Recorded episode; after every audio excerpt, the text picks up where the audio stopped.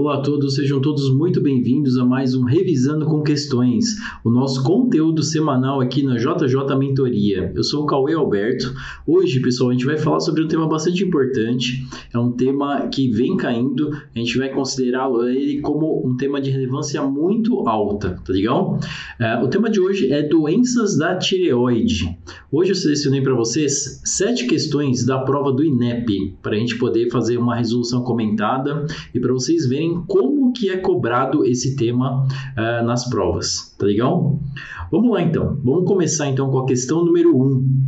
Questão número 1, um, nós temos aí uma mulher com 35 anos de idade que é admitida na unidade de emergência em razão de uma situação de estresse. Desde o seu divórcio, há dois anos, mora com os pais, os quais referem que a paciente tem estado inquieta há alguns meses, apresentando irritabilidade contínua e crises nervosas.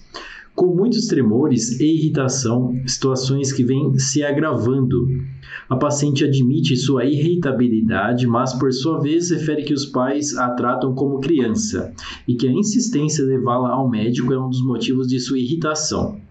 Ao exame, a paciente apresenta agitação mental sem perda autocrítica, tremores finos nos membros superiores, reflexos patelares e bicipitais exacerbados, com aumento de área reflexógena bilateralmente. A palpação da tireoide não revela bócio ou nodulação. Nesse caso, deve solicitar. Vamos lá. Então, o que nós temos aqui, pessoal? Uh, o que a gente ficaria em dúvida seria entre uma doença psiquiátrica, um hipotiroidismo ou um feocromocitoma, tá legal? É isso que ele coloca para a gente nas alternativas. Então, Vamos lá. A alternativa A e a alternativa C falava de avaliação psiquiátrica, a A, e a C, avaliação psicológica. O que, que nós temos? Uma coisa que é muito importante, que a gente vai considerar como um conteúdo-chave para a questão, um CCQ, que a gente tem que diferenciar. É, afecções psiquiátricas, elas são diagnosticadas após a exclusão de causas orgânicas tá legal? Então isso é extremamente importante. Não esqueçam esse CQ, tá legal? Afecções psiquiátricas são diagnosticadas após exclusão de causas orgânicas. Então, a gente tem que fazer ali uma série de exames para a gente ver se essa paciente não tem causas orgânicas. Caso ela realmente não tenha causas orgânicas que possa estar causando esses sinais e sintomas, aí sim a gente vai pensar nas doenças psiquiátricas, tá legal? Vamos lá. Em relação a A e a C, a gente conseguiria tirar então. Não é nem não tem necessidade de uma avaliação psiquiátrica e nem de uma avaliação psicológica. Em relação a B, a gente ia pensar no hipertiroidismo e na D em relação ao feocromocitoma, tá legal? Uh, em relação ao feocromocitoma, pessoal, só lembrando que ele trata-se de um tumor que secreta catecolaminas de tempos em tempos. Assim, pode causar tremores, sudorese, irritabilidade, cefaleia, palpitações, por exemplo, tá legal? Mas, uma coisa que é muito importante, uh, isso acontece apenas quando a liberação das catecolaminas estimulando o sistema nervoso simpático, tá legal? Essa paciente, ela relata persistência constante dos sintomas. Então, isso acaba tirando essa possibilidade aí da gente pensar em feocromocitoma, tá legal? Pois o feocromocitoma, ele libera ali as catecolaminas, mas não de forma persistente ok? Isso ocorre de forma irregular. Então, é, os sinais e sintomas são diferentes dessa paciente da questão, tá legal? Então, nesse caso, a gente iria realmente pensar no hipertiroidismo causando todos esses sinais e sintomas dessa paciente e para fazer o diagnóstico do hipertiroidismo, a gente teria que pensar é, em solicitar o T4 livre e o TSH, tá legal? Então é isso, pessoal. Ficamos com a alternativa B. Questão número 2. Paciente com 55 anos de idade procurou o consultório médico referindo ao aparecimento de nódulo na região cervical à direita.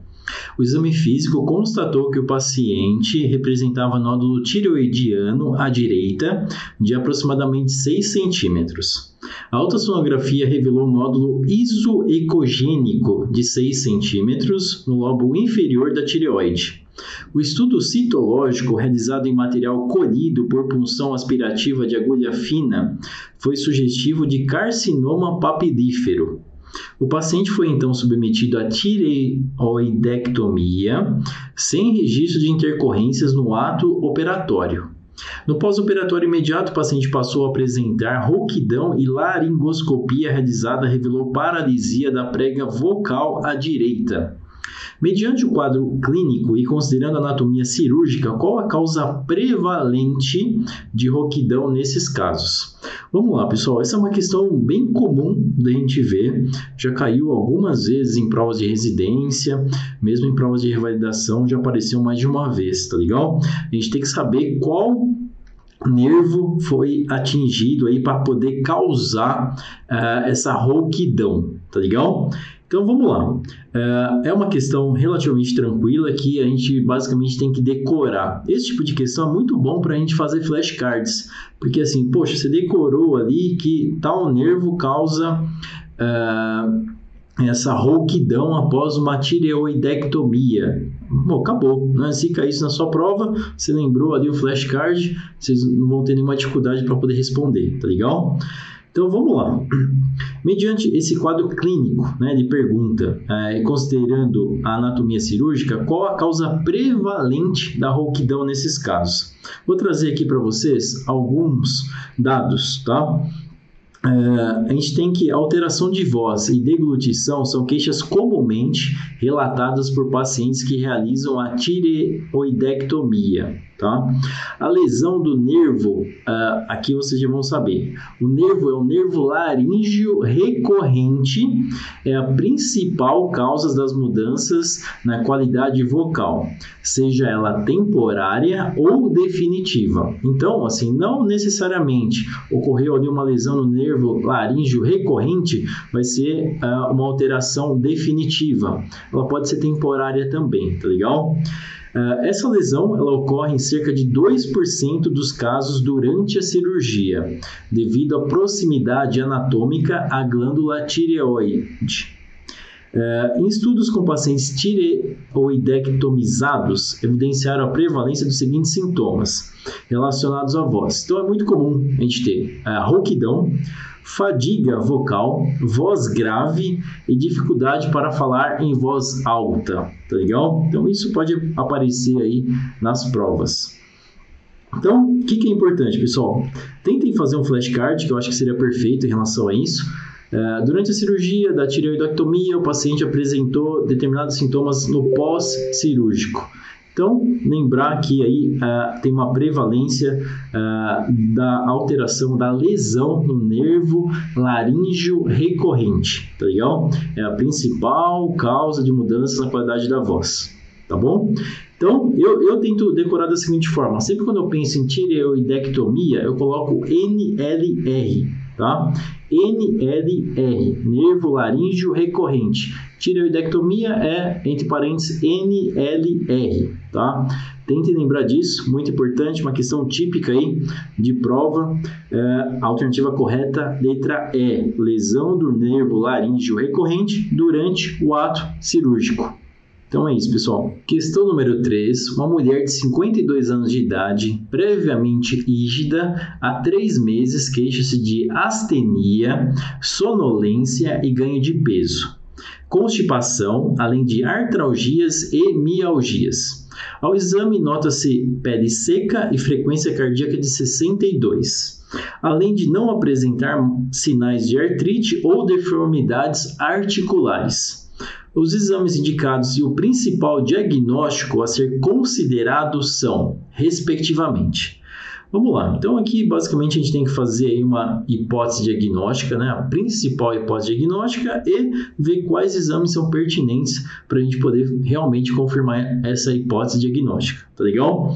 Aqui, pessoal, ele fala em fibromialgia, em hipotiroidismo primário, hipotiroidismo secundário, hiperparatireoidismo e insuficiência adrenal, tá? Então, ele teria que fazer aí a diferenciação de acordo com essas doenças.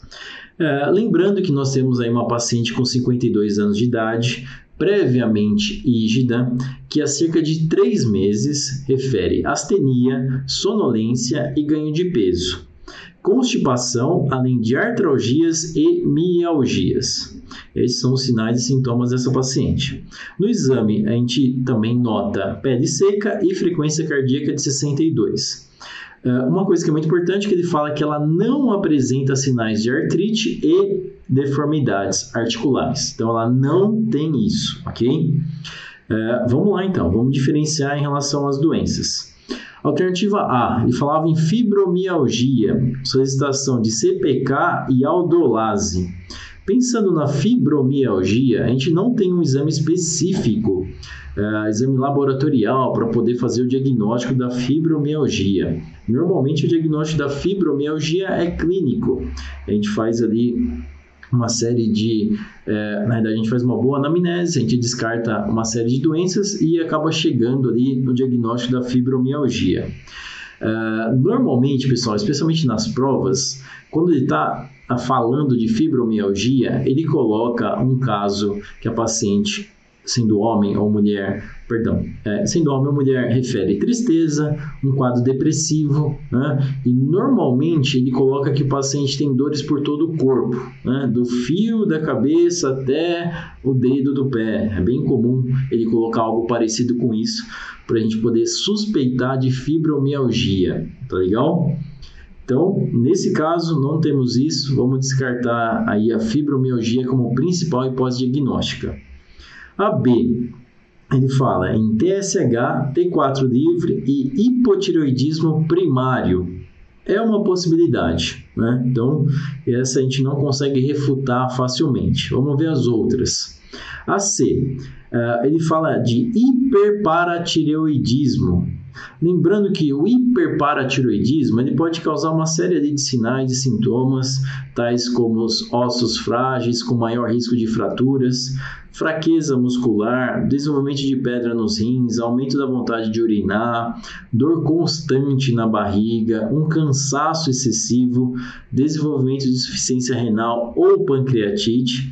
O paciente por muitas muito comum ter perda de apetite, vômitos e náuseas, tá? Então, não é isso que a gente vê na história clínica dessa paciente. Então, a gente vai deixar um pouco de lado aí essa possibilidade do hiperparatireoidismo, tá legal?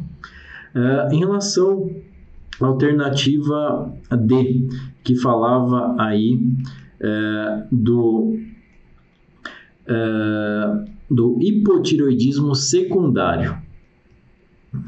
Em relação ao hipotireoidismo secundário, pessoal, normalmente ele ocorre quando o hipotálamo produz o TRH né, insuficiente ou a hipótese produz TSH insuficiente.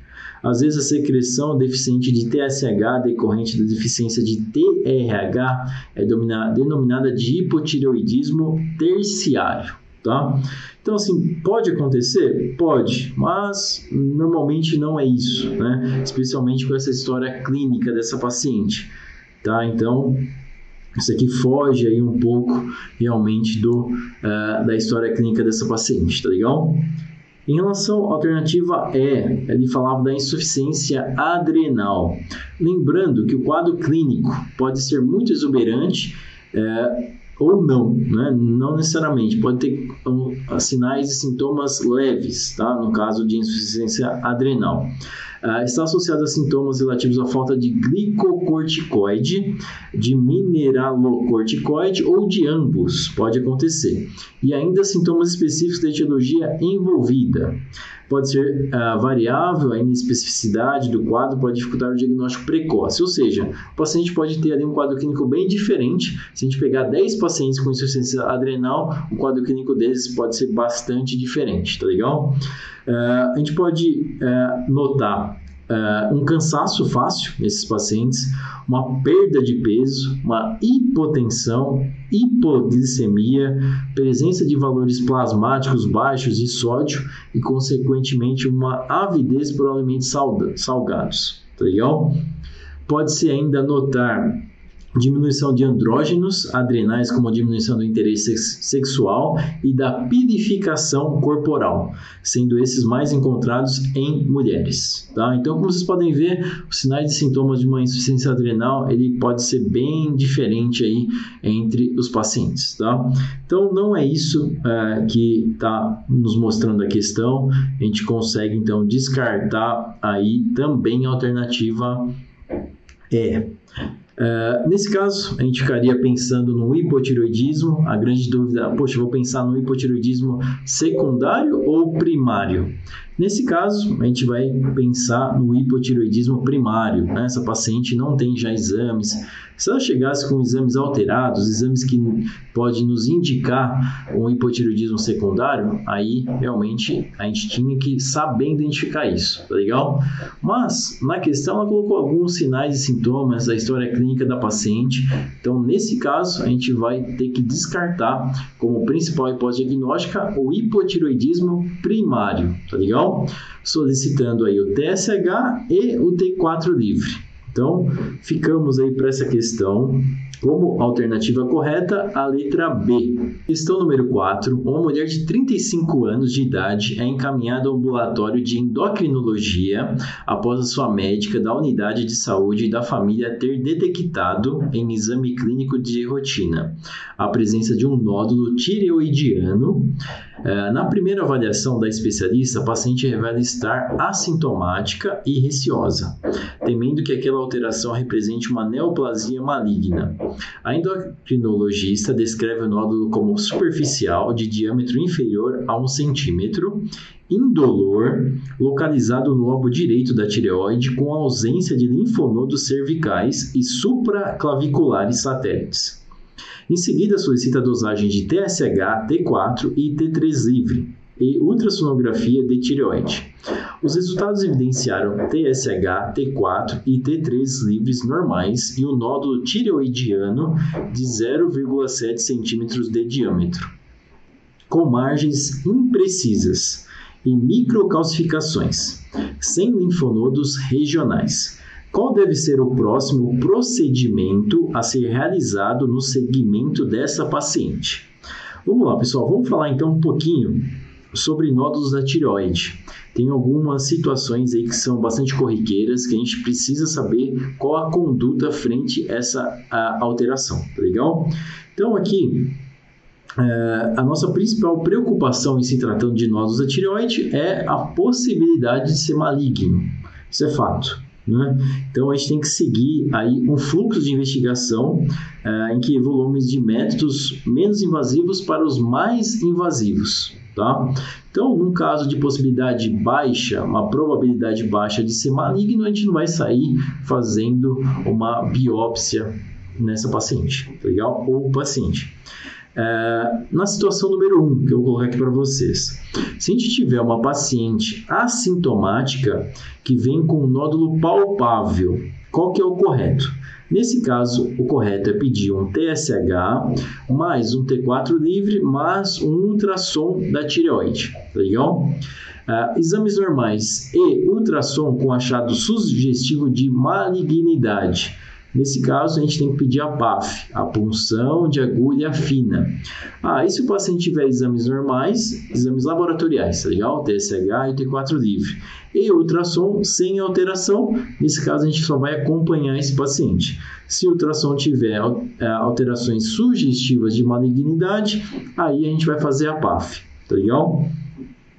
É, quando o nódulo for menor que um centímetro Nesse caso, a gente tem que é, valer de características sonográficas, tá? Que nos auxiliem a distinção da benignidade e malignidade. Depois a gente vai falar um pouquinho dessas características do ultrassom que acaba nos preocupando mais, tá? No caso, se o nódulo tiver mais do que um centímetro, nesse caso a gente já tem indicação de fazer a PAF, só que isso é um pouco discutível, né? É, se a gente tiver uma paciente ali que está bem, que não tem sintoma, uh, que de repente esse nódulo ele veio, um, foi um achado diagnóstico, aí vai depender, tá legal? Mas de acordo com a literatura, a maioria aí da literatura acaba seguindo, se for maior do que um centímetro, a gente solicitar sim a PAF para poder diferenciar entre algo benigno e maligno, tá legal? Então vamos lá. Pensando num nódulo menor do que um centímetro, uh, que foi solicitado um ultrassom da tireoide. Se tivermos lá microcalcificação, margens irregulares, hipoecogenicidade, fluxo vascular central e halo incompleto, aí a gente vai pensar que pode realmente ser algo maligno, tá legal? Nesse caso, vamos ter que pedir a PAF. Então, lembre-se disso: microcalcificações, margens irregulares, hipoecogenicidade, fluxo vascular central e halo incompleto, tá? Vamos lá. Vamos então para as questões. Uh, como eu falei para vocês em relação ao tamanho do nódulo, se o nódulo é maior do que um centímetro, a PAF ela é aceita, né? tem essa indicação, tá legal? Para essa questão, então, o que, que nós tínhamos? A gente tem essa paciente que foi solicitado TSH, T4 e T3. Uh, eles estão normais, tá? E o nódulo da tireoide, 0,7 centímetros de, de diâmetro. Uh, se a gente for pensar, os exames laboratoriais estão normais e uh, o ultrassom mostrou um nódulo aí menor do que um centímetro. Opa, isso aparentemente não precisa de PAF. Mas aqui tem algumas características do ultrassom, que são as margens imprecisas e as microcalcificações, sem linfonodos regionais. Sem os linfonodos regionais, isso é perfeito, é o que realmente a gente espera, legal?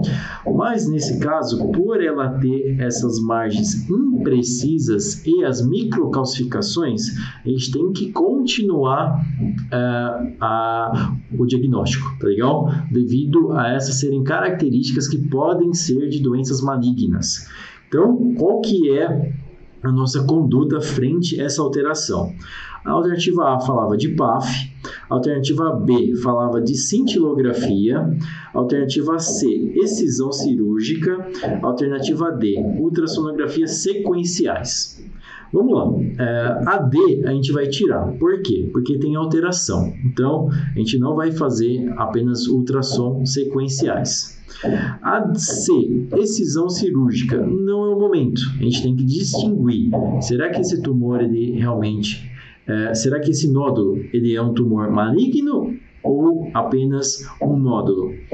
Em relação a B, cintilografia e a PAF, seria algo que a gente poderia realmente ficar mais em dúvida, tá legal? A cintilografia a gente vai solicitar quando tem alterações dos exames laboratoriais. Nesse caso não tem, então a gente vai abrir, não vamos utilizar a cintilografia.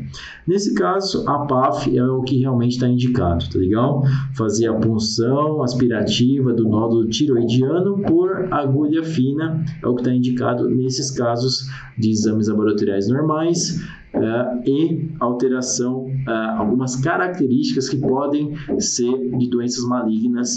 Nesse caso, a gente vai pedir a PAF para a paciente. Questão número 5. Uma senhora com 47 anos de idade é atendida na UBS com queixa de caroço no pescoço há 4 meses. A palpação da região cervical, o médico encontrou um nódulo de mais ou menos 4 centímetros de consistência endurecida e aderido aos planos profundos. Foi solicitada ultrassonografia cervical que evidenciou o nódulo tireoidiano de 4 centímetros, com hipoecogenicidade, microcalcificações, ausência de halo periférico, bordas irregulares e fluxo intranodular. As dosagens séricas de T3, T4 e TSH foram normais. A principal hipótese diagnóstica e a investigação inicial são. Vamos lá, pessoal. Então aqui a gente tem um quadro aí com bastante informações. Essa paciente ela tem aí uma, uh, um nódulo de 4,3 centímetros. É um nódulo bastante grande aí, pensando em nódulos da tireoide, tá legal? Em relação às características do ultrassom, vocês lembram que eu falei para vocês lá na questão uh, 4? É, a gente falou sobre as características. Aqui a gente encontra exatamente as características que nos preocupa, que aumenta a probabilidade de ser uma lesão maligna, né? tais como a hipoecogenicidade, a microcalcificação, ausência ou alteração do halo periférico, as bordas irregulares e o fluxo intranodular. Então, assim, essa paciente apresenta sinais, sem dúvida nenhuma, de doença maligna. Nesse caso, qual vai ser a principal hipótese diagnóstica? Vamos lá. Ele fala que os exames laboratoriais, o TSH, o T3 e o é, T4 estão normais. Ele nos pede a principal hipótese diagnóstica e investigação inicial. Então vamos lá, o que, que nós temos aqui é, de alternativa? Alternativa A fala em bócio nodular tóxico. Errado. Né? Se a gente pensar no bócio nodular tóxico, muito provavelmente a gente teria alterações dos exames laboratoriais e não temos isso. A B, ele fala em cisto do conduto tireoglosso. Não, né? Com essas características, com esse nodo de 4.3 e essas características ultrassonográficas, a gente não vai pensar em cisto. A C, tireoidite de Hashimoto. Na tireoidite de Hashimoto, a gente tem alterações dos exames laboratoriais, pessoal, e não é isso que nós encontramos, né? Então, a gente descarta também. E a D, ele fala aí do carcinoma de tireoide, ou seja, uma doença maligna. É o que uh, os uh, o achado, as características do ultrassom nos sugerem, tá legal? Então, nesse caso, o ideal é fazer uma biópsia, uma biópsia por agulha fina guiada por ultrassom, já que a gente tem esse nódulo de 4,3 centímetros. Tá legal? Então, alternativa correta, a letra D. Questão número 6. Uma paciente com 42 anos de idade, com antecedentes de duas gestações prévias, sem intercorrências e sem outras comorbidades, comparece ao UBS com queixas de aumento de volume em região cervical anterior, notado aproximadamente 10 meses. Nega dor local ou vermelhidão. Nega quadros semelhantes na família. No exame físico, encontra-se em bom estado geral, corada, sem linfonodomegalias cervicais. A tireoide é visível durante a deglutição e na palpação, tem dimensões aumentadas em cerca de duas vezes. Em, ah, perdão, com consistência mais fibrosa do que a normal, é móvel e indolor e sem nódulos palpáveis. As auscultas cardíacas e pulmonar são normais, a frequência cardíaca de 72 e a pressão arterial 12 por 7. A paciente não apresenta tremores de extremidades. A ultrassom da tireoide revela uma glândula com ecotextura heterogênea e com parênquima moderadamente hipoecóico. Observam-se áreas de hiperecogenicidade e traves fibróticas. O volume total é 28, sendo que o normal seria aí entre 8 e 14. Além de solicitar dosagens de TSH e T4 livre, a conduta adequada para essa paciente é. Vamos lá, pessoal, vamos então uh, pegar aqui esse quadro clínico. O que, que nós temos? Temos uma paciente aí com 42 anos de idade que ela apresenta um aumento do volume na região cervical anterior há cerca de 10 meses. Tá? Então, realmente foi uh, diagnosticado essa alteração, dimensões aumentadas em cerca de duas vezes. Tá legal?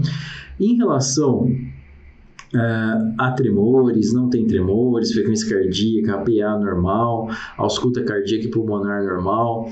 Uh, ultrassom nos revelou uh, ectotextura heterogênea, parênquima moderadamente ecoico, áreas de hiperecogenicidade e traves fibróticas, ou seja, não tem nada que nos leve a pensar numa doença maligna, tá legal?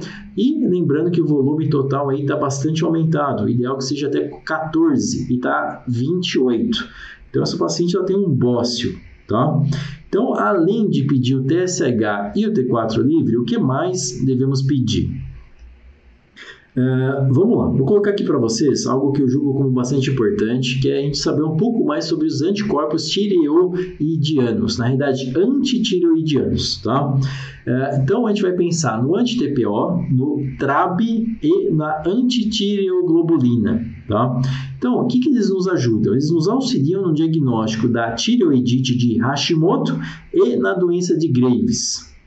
É, mais de 90% dos pacientes com tireoidite de Hashimoto possuem anticorpos anti-TPO, ok? Antigamente, a gente chamava os anticorpos anti-TPO de anticorpos anticromossomal. Então, pode aparecer ainda em algumas questões anticorpos antimicrosomal, que é exatamente igual ao anti-TPO. Uh, a presença de anticorpos contra a tireoglobulina é muito comum na tiroidite de Hashimoto, estando presente em 80 a 90% dos casos. Tá legal? Então, também, tanto o anti-TPO quanto a tiroglobulina, eles apresentam ali entre 90% o anti-TPO e 80 a 90% nos casos de tiroidite de Hashimoto. É, em relação ao TRAB, o, TRAB encontra-se presente em 95% dos casos de doença de Graves. Só que ele não aparece só em Graves, ele aparece em 20% dos casos de Hashimoto. Então, tem uma pequena parcela de pacientes com doença de Hashimoto que apresentam o TRAB positivo, ok? Uma outra coisa importante em relação ao TRAB, que ele, é, habitualmente, ele, ele não está presente na população sadia, ok? Então, se você achou o TRAB ali, se o TRAB está positivo, a probabilidade do paciente ter uma doença na tireoide é muito grande, ok? Então, vamos lá, pessoal. Uh, em relação às alternativas, temos lá a alternativa A, ele fala impulsão aspirativa da tireoide. Errado. Nesse caso, o paciente ele não apresenta alterações sugestivas de malignidade no ultrassom e também não apresenta um nódulo maior uh, do que um centímetro. Então, não tem necessidade de fazer o PAF nesse momento. A B falava do, uh, da pesquisa do anticorpo anti-tiroperoxidase, ou seja, o anticorpo anti-TPO. Uma boa alternativa, tá? A C, por que não? Dosagem de T3 e cintilografia da tireoide. Errado. A gente vai pensar em pedir a cintilografia da tireoide quando a gente já tem os exames laboratoriais e quando eles estão alterados. Quando o TSH e T4 livre alterado, aí sim a gente pode pensar em é, solicitar cintilografia.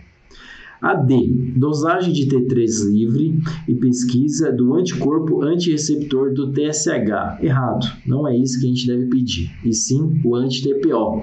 Essa paciente ela tem um volume aumentado da tireoide, ela tem um bócio e provavelmente ela tem aí uma tireoidite de Hashimoto. Ah, o exame que é bastante característico é o anti-TPO. 90% dos pacientes que têm tireoidite de Hashimoto apresentam anti-TPO positivo ok? Então, além do TSH e T4 livre, a gente vai pedir o anti-TPO para poder uh, fazer aí uh, o diagnóstico dessa paciente, para a gente poder confirmar o que é mais provável que seria aí a tiroidite de Hashimoto. Questão 7. Uma mulher de 38 anos procurou atendimento em UBS por apresentar há 4 meses ganho de peso, fadiga, sonolência excessiva e irritabilidade. A paciente relata sentir-se muito triste, desanimada e com baixa autoestima. Ao exame físico, apresentou frequência cardíaca 58 batimentos por minuto, uma pele seca e áspera e edema palpebral bilateral. Os demais aspectos do exame físico estavam inalterados. Os resultados dos exames solicitados indicaram dosagem de hormônio tiroestimulante, o TSH, igual a 34. Então, o TSH desse paciente está lá em cima. Tendo sido repetidos e confirmados os resultados da tiro, uh, tiroxina sérica, T4 livre, 0,3. T4 lá embaixo. Então, a gente tem aí Uh, TSH lá em cima, T4 baixo. Diante desse quadro clínico, foi iniciado o tratamento com levotiroxina Após seis semanas, foi solicitada a repetição dos exames com os seguintes resultados: TSH 2,5, ou seja, equilibrou, está normal, e o T4 livre 1,2, também dentro da normalidade. Nessa ocasião, a paciente referiu melhora quase completa dos sintomas apresentados. Cinco meses depois, essa paciente volta à UBS para consulta expondo a suposição de que a tireoide piorou novamente. Afirma estar tomando corretamente sua medicação. Novos exames realizados nessa ocasião indicam TSH 2.3, perfeito, e o T4 livre 1.2, também normal. Questionada, a paciente forma apresentar muita tristeza, desânimo, falta de concentração e fadiga. Ao exame físico, constata-se que não houve ganho de peso e que não há alteração na tireoide da paciente. Nessa situação, a conduta adequada é Vamos lá, pessoal. Então, aqui o que, nós temos? A gente tem uma paciente que foi diagnosticada com hipotiroidismo. Ela começou a fazer uso da levotiroxina e os exames voltaram à normalidade. Passou-se cinco meses, a paciente voltou com sinais e sintomas, foi feito exames novamente e os exames relacionados à tireoide dentro da normalidade, ok? É, então, esses sinais e sintomas que ela apresenta agora é, não está mais relacionado à tireoide, visto que os exames estão dentro da normalidade, ok? Alternativa A. Informar a paciente que seu quadro clínico é compatível com tireotoxicose. Errado. Uh, esse quadro clínico dela não está mais relacionado a um quadro de doença da tireoide. A B. Informar a paciente a necessidade de aumentar a dose de levotiroxina. Errado. A gente viu que os resultados dos exames estão normais. Então, não está relacionado à tireoide. Fazer a avaliação para transtorno depressivo como diagnóstico diferencial. E, caso confirmado, discutir o início de tratamento para essa nova comorbidade. Manter acompanhamento dos níveis séricos de TSH. Perfeito. Essa é a alternativa correta. A D. Informar a paciente que, mediante os indícios de que a terapia com levotiroxina não está sendo efetiva. Errado. Olha o TSH e o T4 livre dessa paciente. Estão normais. Tá legal? Então, a gente conseguia aí é, tirar a alternativa A, B e D sem muitas dificuldades. Tá legal? Então, ficamos, pessoal, com a alternativa C essa paciente lá precisa de uma avaliação para transtorno depressivo como diagnóstico diferencial, sem dúvida nenhuma. Pessoal, para concluir então essa aula, vamos abordar rapidamente os temas que foram uh, das questões. Questão número 1, um, o que, que nós tivemos? Diagnóstico diferencial. De diferenciar entre uma doença psicológica, psiquiátrica ou a doença da tireoide. Tinha um felcromocitoma também que a gente discutiu. Basicamente, diagnóstico diferencial. Questão número 2, lesão durante uma tireoidectomia. Qual nervo que comumente é atingido? Sempre lembrar, tireoidectomia NLR, nervo laríngeo recorrente. Não esqueçam disso. Questão 3, também uma questão relacionada a diagnóstico diferencial. Questão número 4, tinha que dar conduta frente ao nódulo. Muito importante, lembrar. Nódulo menor do que um centímetro, nódulo maior que um centímetro, nódulo com características malignas na ultrassonografia, nódulo com características benignas na ultrassonografia. Qual a conduta, tá legal? Questão número 5, também uma questão relacionada a diagnóstico diferencial, que ali tínhamos que saber que era um carcinoma da tireoide. Questão número 6, para a gente poder fazer uma diferenciação entre anti-TPO, TRAB, antitireoglobulina, muito importante. Vejam bem aqui lá que realmente isso ajuda bastante, tá legal? Nesse caso, a gente tinha uma paciente com bócio que não tinha alterações é, que a gente possa considerar como malignas na ultrassonografia, não tinha nódulos, então a gente ia pensar ali numa tiroidite de Hashimoto. Lembrando que em 90% das pessoas com tiroidite de Hashimoto, o anti-TPO é positivo. Então, lembre-se disso. E a questão número 7, diagnóstico diferencial também. Então, tivemos aí de sete questões do INEP relacionadas a doenças da tireoide, quatro questões relacionadas ao diagnóstico diferencial, uma questão relacionada à tiroidectomia, qual nervo que foi atingido com aquele sinal e sintoma que era rouquidão, uma questão que a gente tinha aí que dá conduta frente ao nódulo da tireoide e a outra questão que basicamente tinha que pensar ali na tireoidite de Hashimoto, que não deixa de ser uma questão de diagnóstico diferencial e da conduta solicitação do TSH, T4 livre e o anti-TPO. Então é isso, pessoal. Um grande abraço, muito obrigado por assistirem até aqui e até a próxima questão. Até o próximo vídeo e as próximas questões.